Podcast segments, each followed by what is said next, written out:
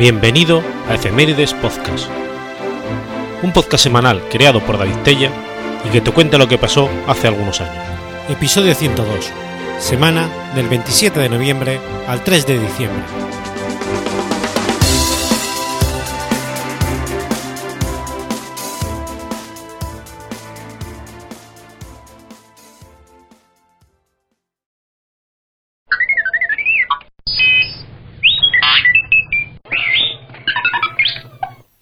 Jueves 27 de noviembre del 110. Nace Antino. Antino fue un joven de gran belleza, favorito y amante del emperador romano Adriano. Tras su muerte, fue edificado y se le rindió culto. Muchos de los retratos que se hicieron de él se han conservado hasta nuestros días. Desde el Renacimiento hasta la actualidad, Antino ha sido muy representado en el arte, especialmente en la escultura y su enigmática figura ha captado la atención de numerosos artistas. Aunque Antino es en realidad un personaje muy poco conocido, su significado actual no depende tanto de los acontecimientos de su vida como su enaltecimiento posterior, del que ha llegado numerosos testimonios hasta nuestros días. Ya en la antigüedad, los pocos datos auténticos acerca de su vida se mezclaron con las leyendas. La fascinación que hasta hoy ejerce Antino se basa, fundamentalmente, en su relación con el emperador Adriano y en las numerosas obras de arte que fueron creadas en memoria suya. La personalidad que subyace de los escasos datos de las obras de arte no ha podido ser reconstruida mediante la investigación histórica. Se sabe con certeza que Antino nació en Bitinio, Claudiópolis, ciudad de la región de Bitinia, en el noreste del Asia Menor. Conocido en la historia como el emperador viajero, Adriano quedó impresionado por el bello adolescente en uno de sus viajes. En la actualidad, no puede precisarse si el primer encuentro entre los dos se produjo ya durante la primera estancia de Adriano en Bitinia, en el 121 o en el 123. Desde el momento de su encuentro y hasta su muerte, Antino acompañó al emperador en todos sus viajes. Durante toda su vida, Adriano aspiró al ideal de vida griego. Según la visión que él mismo tenía en los romanos, de este ideal de vida formaba parte de la pederastia, en la cual el hombre adoptaba el papel de mentor del niño en todos los aspectos de su vida. La tradición cristiana y la interpretación moderna de la pederastia la reducen generalmente su componente sexual. Por otro lado, se sabe que el emperador estaba descontento de su matrimonio con su esposa Vivia Sabina.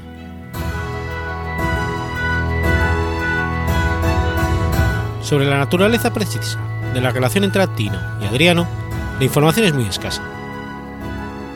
El poeta Pancreates, de Alejandría, contemporáneo de Adriano, hace referencia a un hecho que tuvo lugar en el desierto de Libia. Según este autor, Adriano dio muerte a un león con una jabalina poco antes de que atacase a Antino. En el lugar en que la sangre del león goteó sobre la arena, habría surgido la flor de Antino, una flor de loto de color rojo. Es imposible saber si el acontecimiento se basa en un hecho que tuvo lugar realmente o si se trata simplemente de un añadido posterior para embellecer la vida del personaje. También las circunstancias de la temprana muerte de Antino están entremezcladas con leyendas. Está firmemente establecido que el joven cayó al Nilo el 30 de octubre del año 130, o poco antes, cerca de la ciudad de Besa, en el Egipto Medio, y llegó ante la mirada de Adriano. Dion Casio y Aurelio Víctor, que escribieron en fecha muy posterior, explican que las circunstancias de su muerte no estaban claras. Según una de las versiones recogidas por los historiadores, la muerte de Antino fue un accidente. Según otra versión, Antino se habría sacrificado por el emperador, para asegurarle, mediante este sacrificio, una vida larga y afortunada. Antino habría sabido por un astrólogo que su suicidio brindaría al emperador la posibilidad de seguir viviendo después del plazo que le había sido asignado por los hados. El autor de la biografía de Adriano en la, historia Augusta insinúa la posibilidad de que Antino pudiese haber decidido suicidarse para escapar de las proposiciones sexuales de Adriano. Retrospectivamente, no puede tampoco descartarse la hipótesis de una entrega paliciaga. La esposa de Adriano no debió de quedar demasiado afligida por la muerte de su competidor. Inmediatamente después de su muerte, posiblemente incluso del mismo día en que tuvo lugar, Adriano, profundamente dolido, comenzó el enaltecimiento de su joven compañero. En el mismo escenario del infortunado acontecimiento, a orillas del Nilo, en el antiguo Egipto, ordenó levantar, según el modelo helenístico, la ciudad de Antinópolis, o Antinoe. La ciudad y sus habitantes recibieron del emperador privilegios y favores completamente inusuales. En la misma ciudad se levantó también posteriormente el monumento funerario del favorito imperial. La, construcción es mencionada en una inscripción jeroglífica sobre un obelisco hoy emplazado en Roma. Probablemente el obelisco estaba originalmente situado también en Antiópolis y simbolizaba el lugar del renacimiento del fallecido, según las creencias del antiguo Egipto.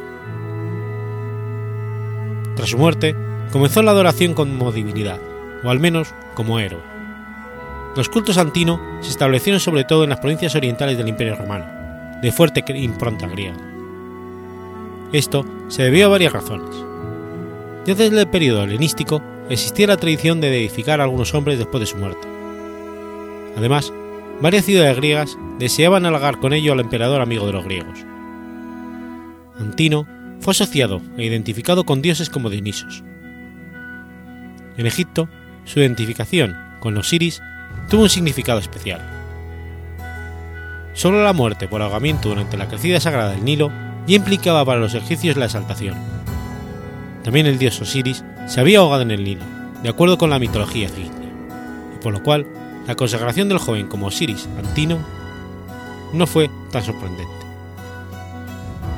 Como el gran dios, después de su deificación, Antino podía recibir plegarias y curar a los enfermos. En muchas de las ciudades del imperio comenzó, poco después de la muerte de Antino, la erección de templos y la institución de sacerdotes para su culto. En su honor se organizaron unas competiciones musicales y deportivas, similares a los juegos panhelínicos, las panateas y los ptolomeicos. Además de Antinópolis y de la ciudad natal de Antino, Pitinio, Claudiópolis, fueron centros del culto de la nueva deidad las ciudades de Alejandría en Egipto, Mantinea en la región griega de Arcadia, así como la Nibium en el Lacio. Allí se celebraban cada cuatro años los grandes Juegos de Antino. Por todo el imperio se han descubierto inscripciones en su honor, además de en Roma. El culto de Antino alcanzó su máximo desarrollo en los años transcurridos entre su muerte y la de su protector, Adriano. No ha llegado hasta nosotros cuál fue la opinión de los contemporáneos del emperador sobre este culto, casi obsesivo a un hombre en realidad insignificante. Sin embargo, la devoción parece haber sido parte auténtica. En la parte oriental del imperio, Antino era considerado un héroe a causa de su presunta muerte sacrificial en beneficio de su amigo protector. Los primeros autores cristianos, sin embargo, lo vieron de forma enteramente distinta. No hicieron referencia ni a su supuesta muerte sacrificial ni a las misteriosas circunstancias de su muerte. Lo juzgaron, en cambio, de forma muy crítica, no exenta de polémica. Por una parte, vieron en él a un infeliz dios mítico creado por el hombre, y por otra, como un feo amante del emperador, objeto de sus prácticas homosexuales. Antino, sobre todo para los doctores de la Iglesia del siglo IV, se convirtió en un símbolo de corrupción moral y romana, de la irracionalidad y de su politeísmo. No obstante, algunos autores cristianos tardíos valoraron positivamente su sacrificio e incluso lo consideraron imagen de la muerte redentora de Jesucristo.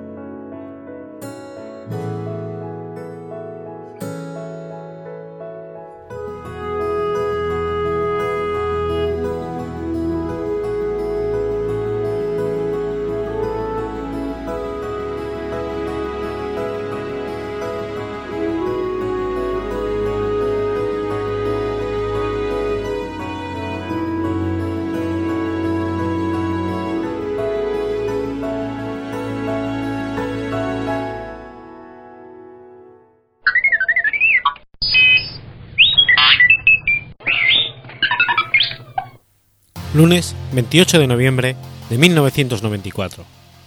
Muere Lionel Dahmer. Jeffrey Lionel Dahmer fue apodado el caníbal de Milwaukee o el carnicero de Milwaukee. Fue un asesino en serie responsable de la muerte de 17 hombres y chicos entre 1978 y 1991.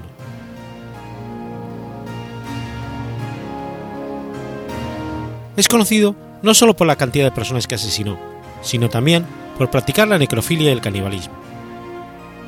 En el año 2002 se estrenó una película llamada Dahmer, basada en su historia real, con Jeremy Renner en el papel de Jeffrey Dahmer.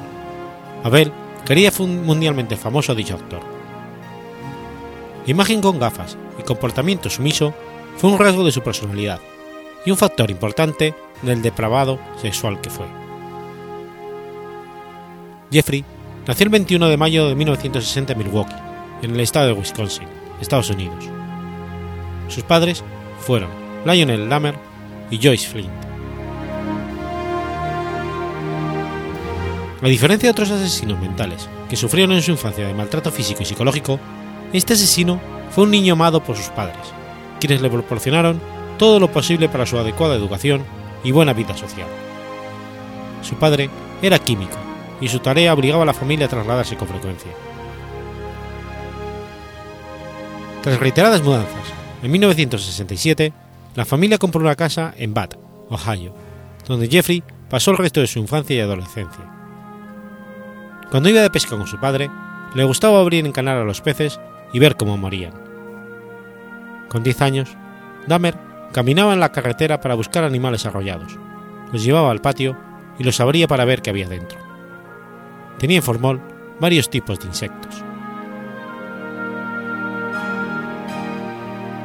Dahmer comenzó a ser cada vez más introvertido, aunque realizaba algunas actividades en la secundaria, como trabajar en el periódico y jugar al tenis. Era considerado por sus compañeros como alguien raro, extravagante y que tenía problemas con el alcohol.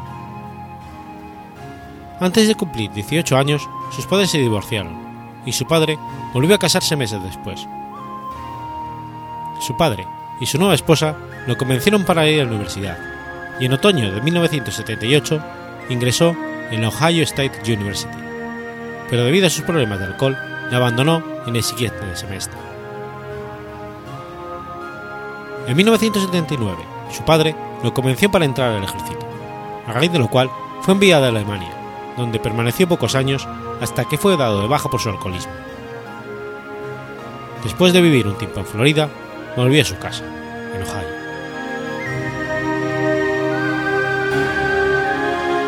El 25 de septiembre de 1978, a la edad de 18, se mudó a un apartamento en Milwaukee. Al día siguiente, le ofreció 50 dólares a un chico laosiano de 13 años para posar para unas fotografías. Pero al momento de acariciarlo, el chico se asustó y salió corriendo. Los padres del chico realizaron la denuncia el 30 de enero de 1979, Dahmer fue encontrado culpable, pero solo permaneció en la cárcel de 10 meses antes de ser liberado. En julio de 1978, encontró a Steve Hicks haciendo autostop y lo llevó a su casa. Dahmer tenía la fantasía de recoger autostopistas y acostarse con ellos. Una vez en su casa, se dio cuenta de que Hicks no le interesaba, y cuando éste quiso irse, Dahmer no pudo soportarlo y lo golpeó en la cabeza con una pesa para luego estrangularlo. Luego lo desmembró y lo puso con bolsas de plástico y las metió en su coche para ir a vertedero y tirarlas. A medio camino, la policía lo detuvo por conducir demasiado a la izquierda. Le preguntaban por las bolsas que llevaban en el asiento trasero, y Dahmer contestó que era basura. Lo creyeron, y como pasó el test de alcoholemia, le pusieron una multa por conducir fuera de su carril y lo dejaron ir. Volvió a su casa, con los restos del cadáver y los llevó al sótano, excentuando la cabeza, con lo cual subió al baño del segundo piso, donde la lavó y la apoyó en el suelo para masturbarse. Posteriormente, la volvió a llevar con el resto del cuerpo y guardó las partes del cadáver en una tubería de la casa.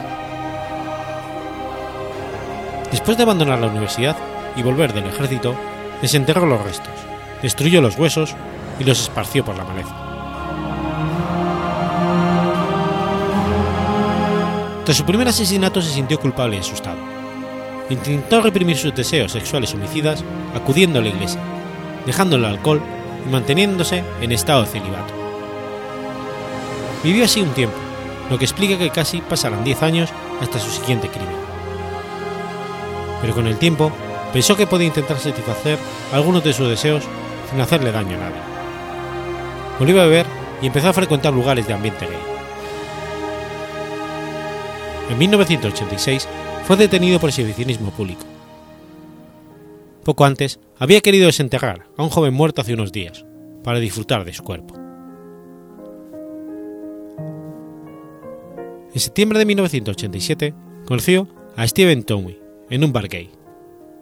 Allí bebieron mucho y fueron a su habitación de hotel. Namer no recuerda cómo lo asesinó, solo que cuando despertó a la mañana siguiente descubrió que estaba muerto. Para deshacerse del cadáver, compró una maleta, en la que lo metió, y lo llevó al sótano de la casa de su abuela. Allí tuvo sexo con el cadáver, lo desmembró y lo tiró a la basura. Se quedó con la cabeza, la hirvió y blanqueó para después exponerla como trofeo en su habitación. Algunos meses después, conoció a su próxima víctima, James Dockstadt, quien era un joven de 14 años que estaba en una parada de autobús. Dahmer le ofreció 50 dólares por tener sexo. De esta forma, también conoció a Richard Guerrero en marzo de 1988. Mientras era procesado por abuso de menores en 1989, Dahmer conoció a Anthony Scherz en un bar. Le ofreció dinero para sacar unas fotografías y lo llevó a la casa de su abuela, donde lo estranguló, tuvo sexo con su cadáver y lo desmembró. Él quería que sus amantes se quedaran en la casa, y ante la negativa de estos, los mataba.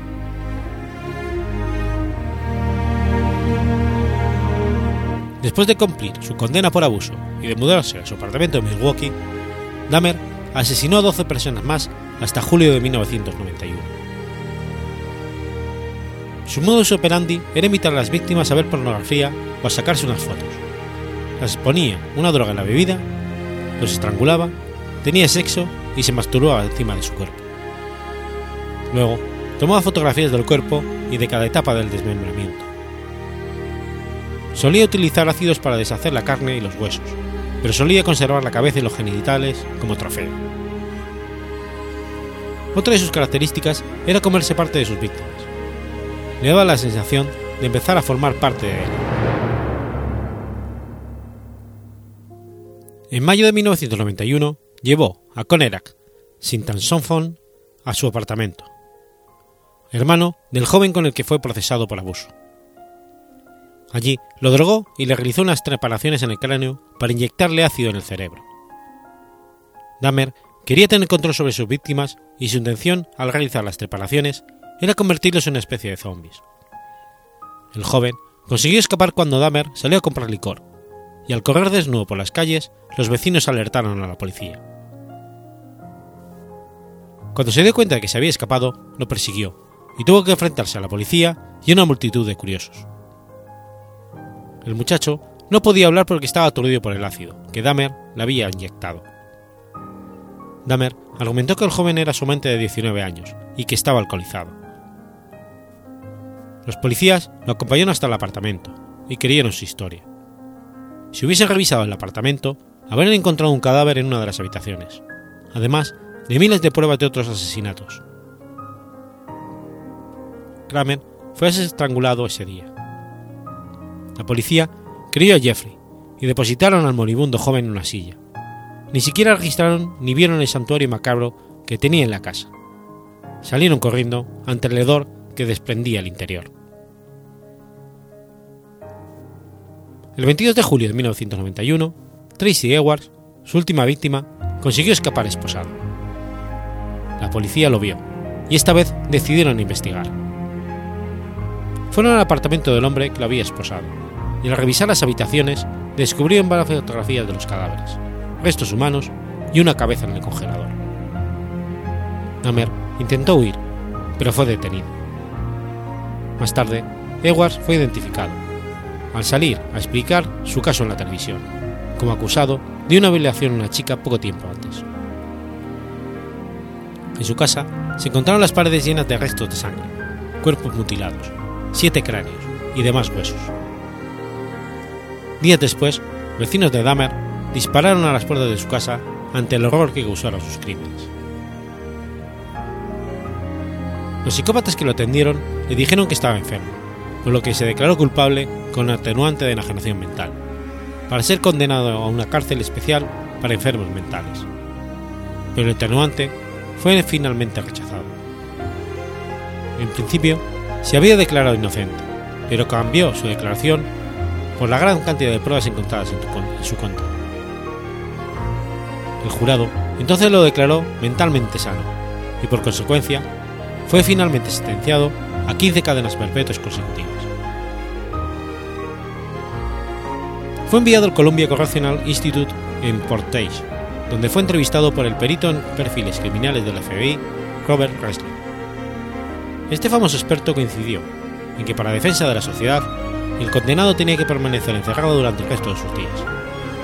Sin embargo, destacó que debía ser internado en un hospital psiquiátrico y no en una cárcel común, puesto que era un enfermo mental, aunque a veces parecía estar en su sano juicio y reaccionaba con su conducta. El criminal admitió haber practicado el canibalismo y devorado los bíceps de uno de sus asesinados. Señaló que se masturbaba ante los trozos de humanos y las calaveras de aquellos que consideraba hermosos y a quienes no quería perder. Contó a los policías que tenían la sensación de poder permanecer al lado de ellos si los mataba y conservaba sus cráneos. Declaró también que las tres cabezas halladas en la, en la congelador, con la carne intacta, pertenecían a sus tres últimas víctimas.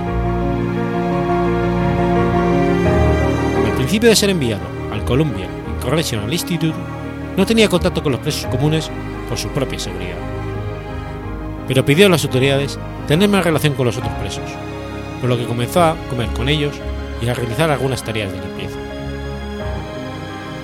El 28 de noviembre de 1994 realizaba tareas de limpieza con, con Christopher Scarborough, un esquizofrénico afroamericano, con Jesse Anderson, quien había asesinado a su esposa y culpado a un hombre negro. Dahmer había sido acusado de tener motivos raciales en sus homicidios, algo que él desmentía. Pero la combinación de presos presentes en aquel momento era muy peligrosa, lo cual desató una pelea en la que Dahmer y Anderson terminaron heridos de gravedad. Los guardias finalmente encontraron a Dahmer y Anderson heridos. El primero murió en el camino del hospital y el segundo dos días después.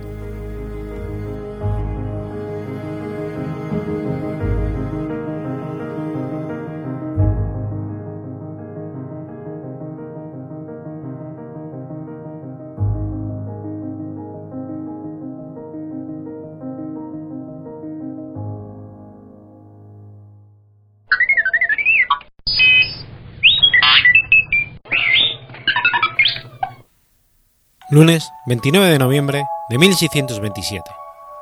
Nace John Ray. John Ray fue un naturalista inglés, a veces llamado el padre de la historia natural británica. Hasta 1670 firmó como John Bray y a partir de entonces usó Ray tras verificar que era esa la forma que su familia había utilizado antes que él. Contrariamente a otros naturalistas de su época, no era médico, por tanto, no se interesaba por las plantas por razones farmacológicas, sino por motivos más científicos.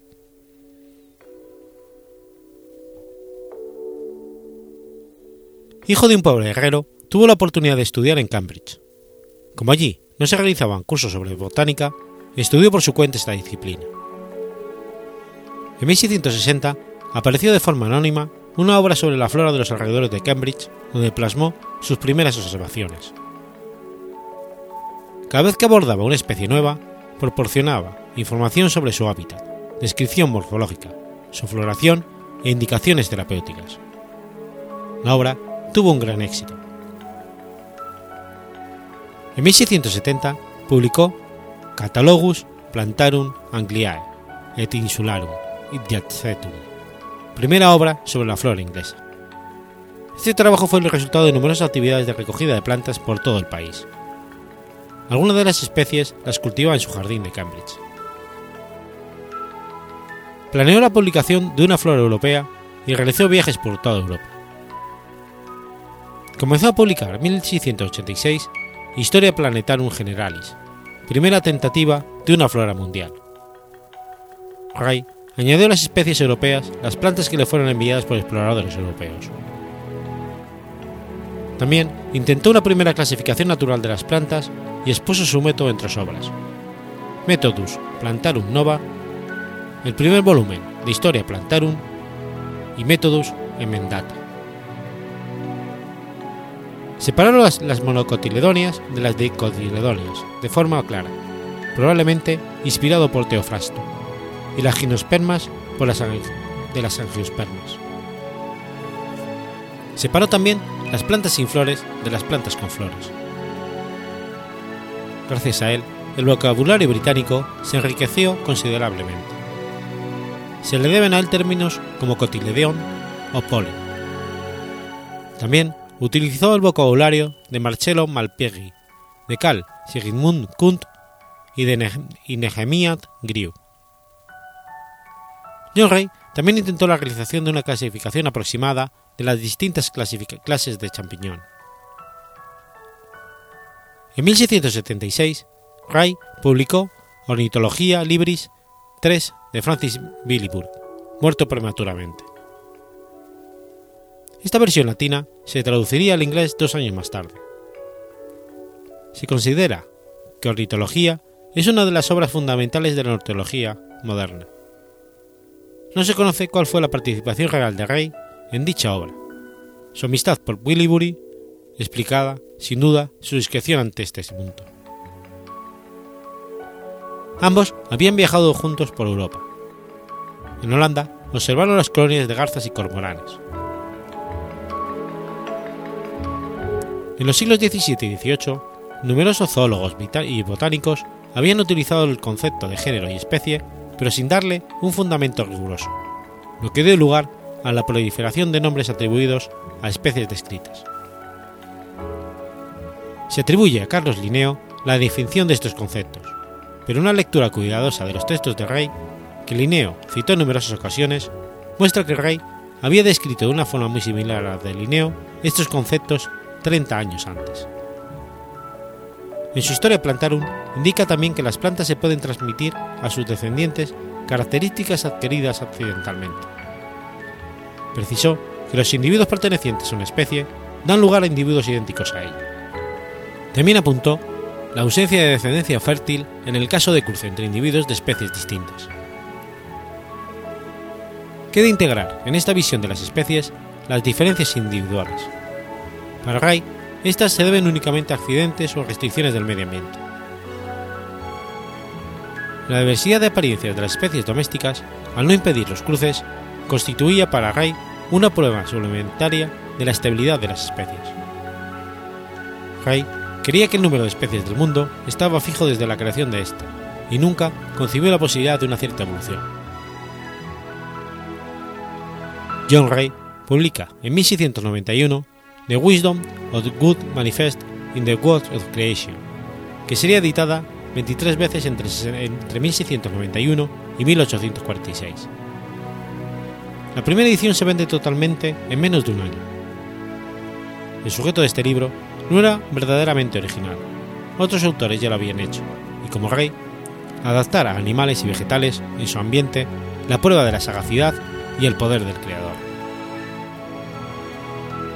Su texto sería aprovechado por William Paley en su Natural Theology de 1802 y sus ejemplos de adaptación por Charles Darwin.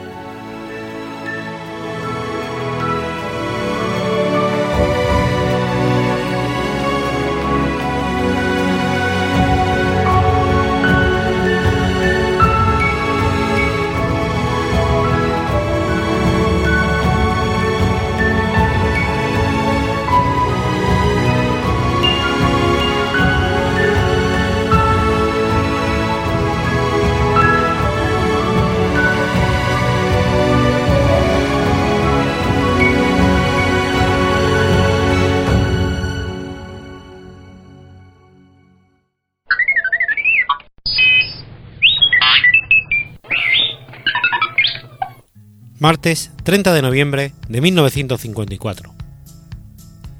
Cae el meteorito Shirakawa.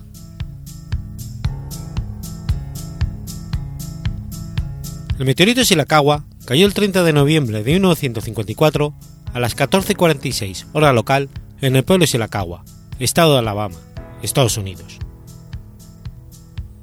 A menudo es erróneamente denominado meteorito Hawks, el cual fue realmente un fragmento del propio meteorito. El meteorito Hawks es el primer objeto extraterrestre del que se tiene constancia que ha lesionado a un ser humano. Fue un fragmento del tamaño de un pomelo grande, que se desprendió del meteorito Shirakawa, que cayó el 30 de noviembre de 1954.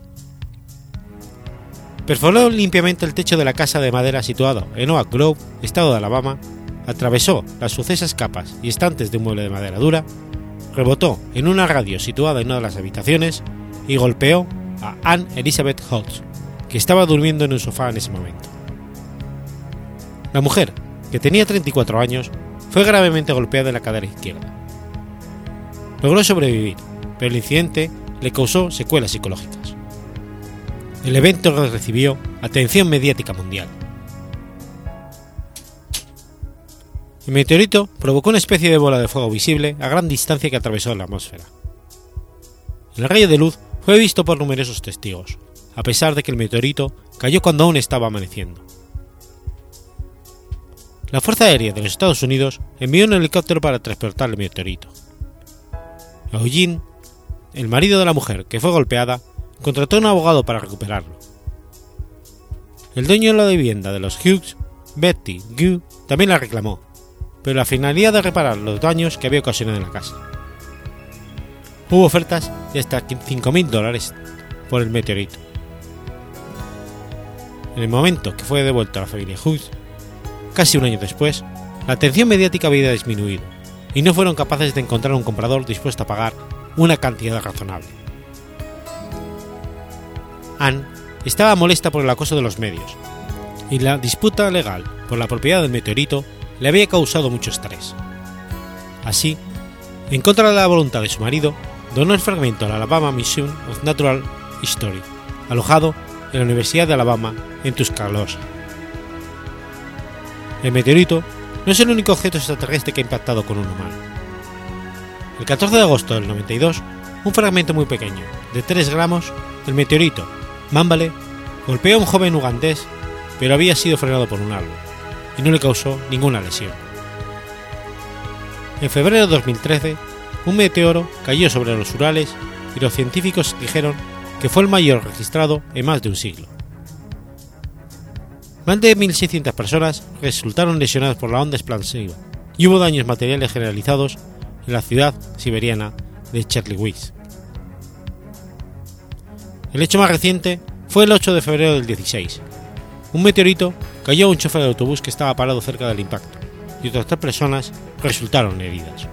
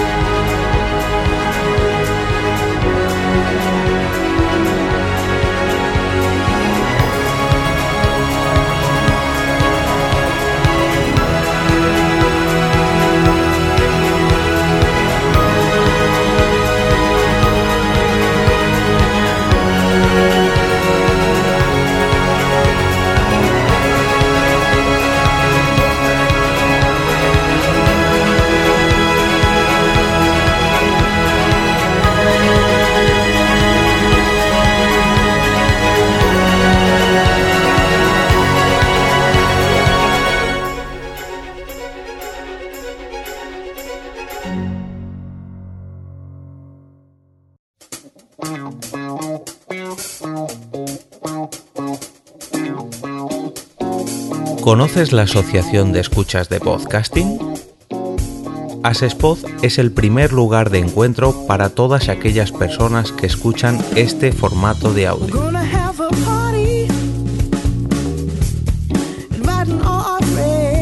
Compartimos, comentamos y escuchamos una gran cantidad de podcasts, pero seguro que no los conocemos todos. Nos falta este que estás escuchando ahora mismo.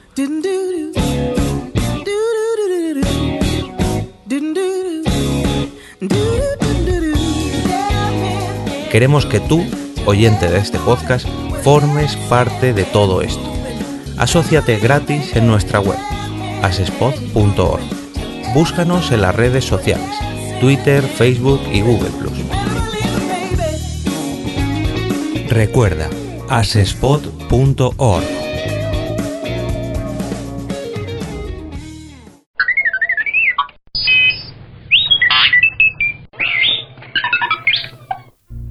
Sábado 1 de diciembre de 1866.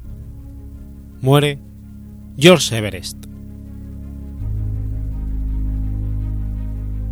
El coronel Sir George Everest fue un geógrafo y topógrafo galés, responsable general de la topografía de la India desde 1830 hasta 1843. Fue responsable de completar el estudio topográfico de la sección trigonométrica a lo largo del arco meridiano desde el sur de la India, extendiéndose al norte hasta el Nepal, una distancia aproximada de 2.400 kilómetros. El trabajo lo comenzó William Lambert en 1802 y fue finalizado casi al final del siglo XIX. En 1865, el monte Everest, llamado anteriormente Pico 15, fue bautizado en honor a George Everest por su sucesor Andrew Bout debido a sus estudios. Everest nació en Gurbait Mayor, cerca de Creenhall, en Powys, Gales. Fue bautizado en la iglesia de Santa Alfe, en Greenwich, el 27 de enero de 1791. Tras estudiar en una academia militar en Goldsmith, sobresaliendo en matemáticas, viajó hacia la India en 1806 como cadete de artillería Allí fue seleccionado por Sir Stafford Raffles para formar parte del reconocimiento de Java entre 1814 y 1816. En 1808 comenzó a servir como asistente del coronel Lambton, quien ya había comenzado las mediciones trigonométricas del subcontinente en 1806. Tras la muerte de Lambton en 1823, fue superintendente de perito y en 1830 nombrado perito general de la India. Se retiró en 1843 y se fue a vivir a Inglaterra, donde llegó a ser miembro de la Royal Society. Fue convertido en caballero real en 1861 y en 1862 fue elegido vicepresidente de la Royal Geographical Society. Murió en Greenwich el 1 de diciembre de 1866 y fue enterrado en la iglesia de San Andrews, Hove, cerca de Victor. Su sobrina, Mary Everest, se casó con el matemático George Bowl y fue madre de la también matemática Alicia Bowl Stott.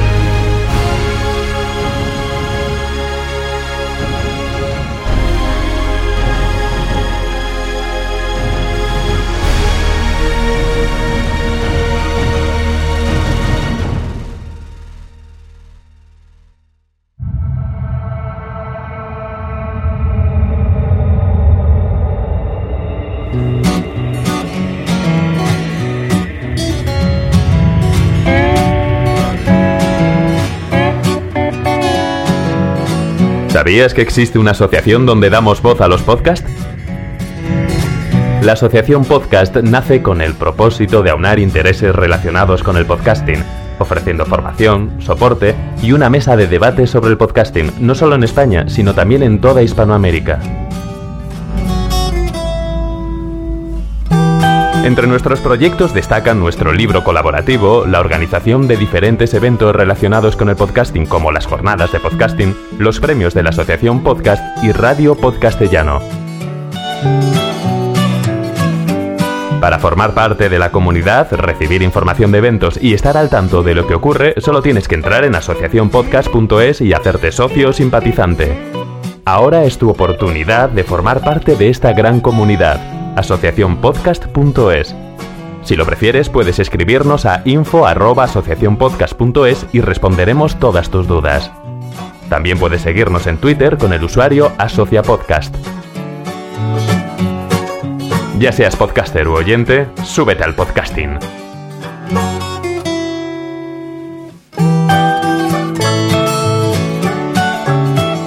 Gracias, de nada. Súbete al podcasting.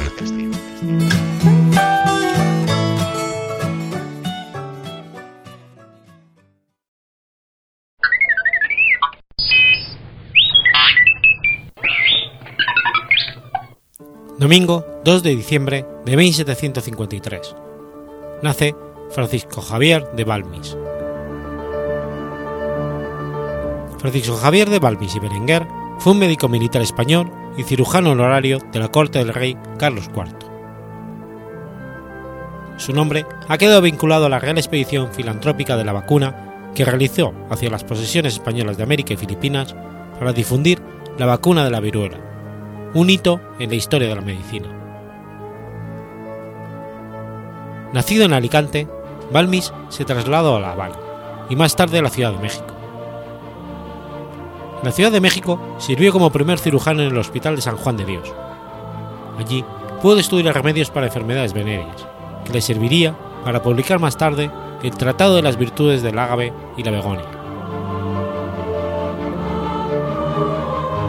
De vuelta en España, llegó a ser el médico personal de Carlos IV. Persuadió al rey de evitar de enviar una expedición a América a propagar la recién descubierta vacuna de la viruela.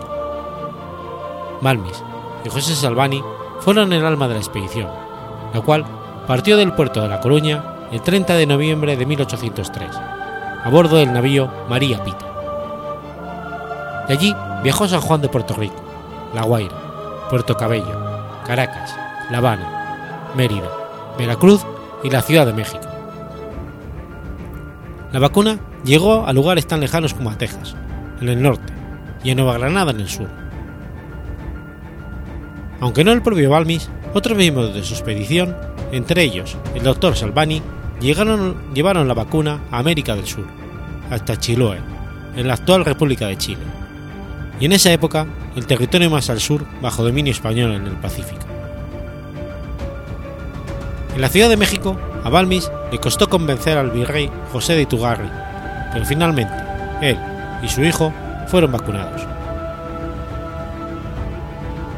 En septiembre de 1805, Balmis zarpó a bordo de Magallanes del puerto de Acapulco hacia Manila, capital de las Filipinas, y en 1806 volvió a España. En su viaje de regreso, todavía difundió la vacuna por Macao y Cantón, y en la isla de Santa Elena, posesión inglesa del Atlántico Sur. Volvería a Nueva España de nuevo en 1810. Escribió Instrucción sobre la introducción y conservación de la vacuna y tradujo del francés un trabajo sobre el mismo asunto, el Tratado Histórico-Práctico de Jacques Louis Moreau de la Sarthe.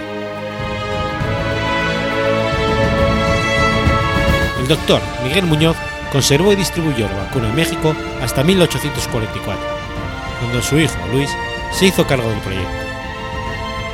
Tras Luis Muñoz, el doctor Luis Malanco estuvo al cargo y así pudo salvarse la vida de miles de niños americanos.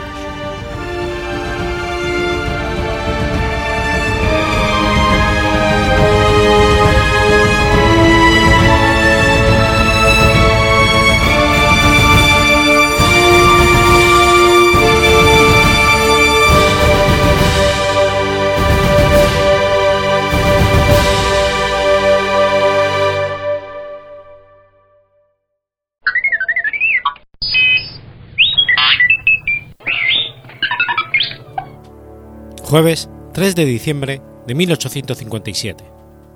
Nace Joseph Conrad. Joseph Theodor Conrad Korzenowski, más conocido como Joseph Conrad, fue un novelista polaco que adoptó el inglés como lengua literaria. Conrad, cuya obra explora la vulnerabilidad y la inestabilidad moral del ser humano, está considerado como uno de los más grandes novelistas de la literatura inglesa. Conrad se empeñó por mantener un halo de oscuridad y misterio en torno a ciertos episodios de su biografía, empeño que unos, explicas, unos explican como su patológico pudor y otros como un mero artificio para alimentar el interés y la curiosidad hacia su, hacia su persona entre los lectores y los críticos. Sea por ese peculiar perfil psicológico, o sea, por las circunstancias de su azarosa existencia de exiliado, impelido a vivir lejos de su Polonia natal, que estaba ocupada por una potencia extranjera, y la necesidad de expresarse en un idioma ajeno, aprendido con trabajo ya de adulto, la obra literaria de Conrad resulta de una acusada personalidad, inclasificable, al margen de cualquier estilo y escuela. Su nombre polaco original era Joseph Theodor Konrad Nalex Kortenowski, aunque tomar la nacionalidad británica adoptó el nombre de Joseph Conrad. Nació en el seno de una familia de la baja nobleza de Verduce, Podolia, hoy situada en Ucrania, y por entonces en la Polonia ocupada por los rusos.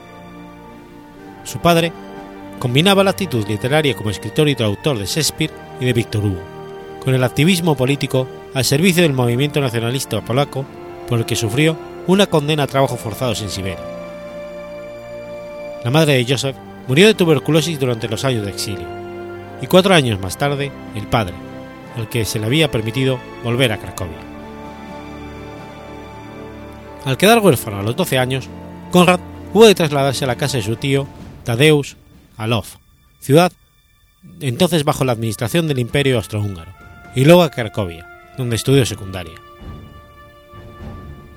A los 17 años, hastiado de la vida estudiantil, viajó hasta Italia y luego a Marsella para terminar enrolándose como marinero a bordo del buque Mont Blanc. Esa experiencia cambiaría su vida, ya que con ella nacería una pasión, que no abandonó jamás, por la aventura, los viajes, por el mundo del mar y por los barcos. De los siguientes cuatro años apenas se conocen datos. De esa etapa, que él se empeñó siempre en mantener en penumbra, se ha documentado, no obstante, un viaje por el Caribe, su apoyo activo al legitimismo bonapartista, cierto asunto de contrabando de armas a favor de los carlistas españoles y, según parece, hasta un intento de suicidio por razones amorosas. En 1878, para escapar al reclutamiento militar ruso, se trasladó a Inglaterra, trabajando como tripulante en barcos de cabotaje en los puertos de Lowestoft y Newcastle, ocupando sus ratos libres a bordo con una afición un tanto sorprendente para un joven marinero extranjero, la lectura de Shakespeare, lo que le permitió, ya a los 21 años, un amplio dominio del idioma inglés, lengua en la que escribió toda su obra y en la que se consagraría como uno de sus autores clásicos. Para obtener la nacionalidad inglesa, pudo presentarse los exámenes de actitud oficial de la Marina Mercante Británica, navegando en el Duke of Sutherland, en el Highland Forest, Loch Etive, Narcissus y Palestine, y luego obtuvo el título de capitán, cargo que desempeñó en los barcos Torrens y Ottawa, este último de bandera australiana.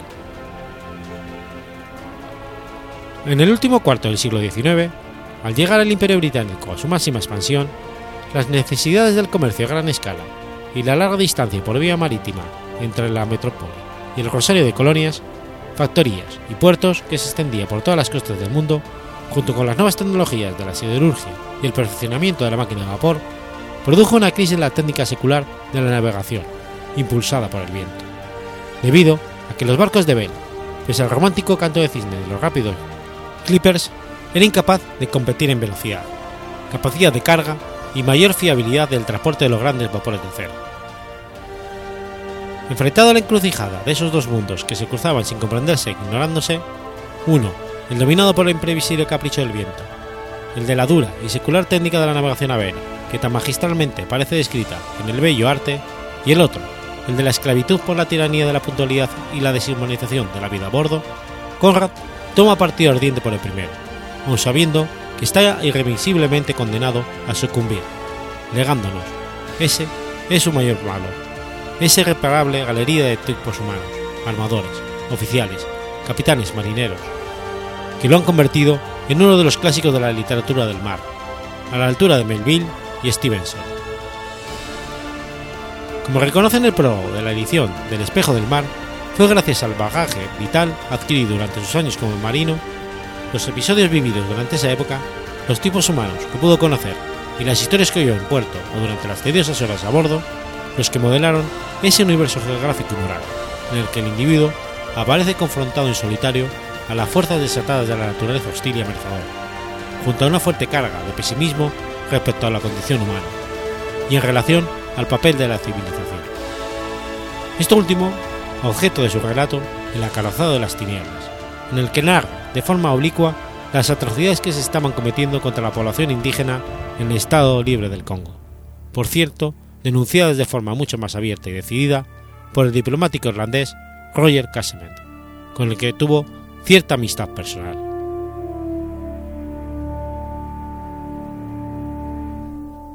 Tras escribir su primera novela, La locura de Almayer, en 1894, a la vuelta de su último viaje a Australia, conoció a su futura mujer, Jessie George, con la que se casó dos años después, residiendo en los años siguientes en el sur de Inglaterra, ya dedicado exclusivamente a su labor literaria, trabajando para la editorial Unwin, más tarde para el editor Pinker y después para el English Review. Se publican un par de las islas al año siguiente, Salvamento, El Negro de Narcissus y La Avanzada del Progreso. Durante estos años conoció a Rudyard Kipling, a Henry James y a H.G. Wells, colaborando con Fox Maddox Fox en la novela Los Herederos. En 1898 pasa dificultades económicas debido a su afición al juego, por lo que trata infructuosamente de regresar a la Marina. En 1900 escribe Tifón y Lord Jim, novela en la que evoca el traumático accidente que sufrió a bordo del vapor Palestine y que estuvo a punto de costarle la vida. Los años siguientes verán la publicación, con suerte desigual, de Tifón, Nostromo, El espejo del mar y El agente secreto. No obstante, sufre de depresiones y de otros problemas de salud, además de continuar sus dificultades económicas. En 1913 lo visita Bertrand Russell y él devuelve la visita viajando a Cambridge. En 1914, durante un viaje por Polonia, estalla la Primera Guerra Mundial y los Conrad tienen que regresar a Inglaterra por Austria e Italia. En 1916, el almirantazgo le encarga diversas comisiones de reconocimiento por varios puertos británicos. Al término de la guerra se traslada a Córcega y en 1923 viaja a Estados Unidos. Poco tiempo antes de, morir, el 3 de agosto de 1924, aún tiene tiempo para rechazar un título nobiliario que le ofrece el gobierno inglés. Fue enterrado en el cementerio de Canterbury, con tres errores en el nombre de su tumba. En su lápida se encuentran escritos unos versos de Edmund Spencer, que dicen, traducidos al español, El sueño tras el esfuerzo, tras la tempestad del puerto, el reposo tras la guerra, la muerte tras la vida, harto complacen.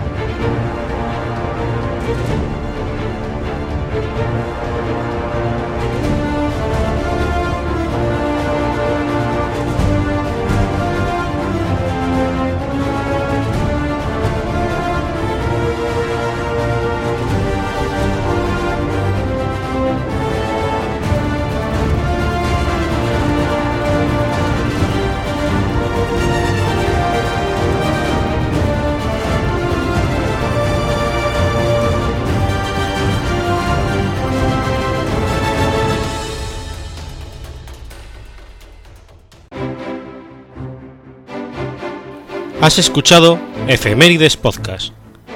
Si quieres ponerte en contacto conmigo, puedes hacerlo por Twitter a la cuenta arroba efemeridespod o mi cuenta personal, arroba telladavid, o por correo electrónico a la dirección efemeridespod.gmail.com.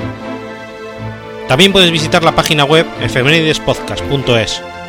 Y recuerda que puedes suscribirte por iTunes y por iBox, y tienes un episodio nuevo cada lunes.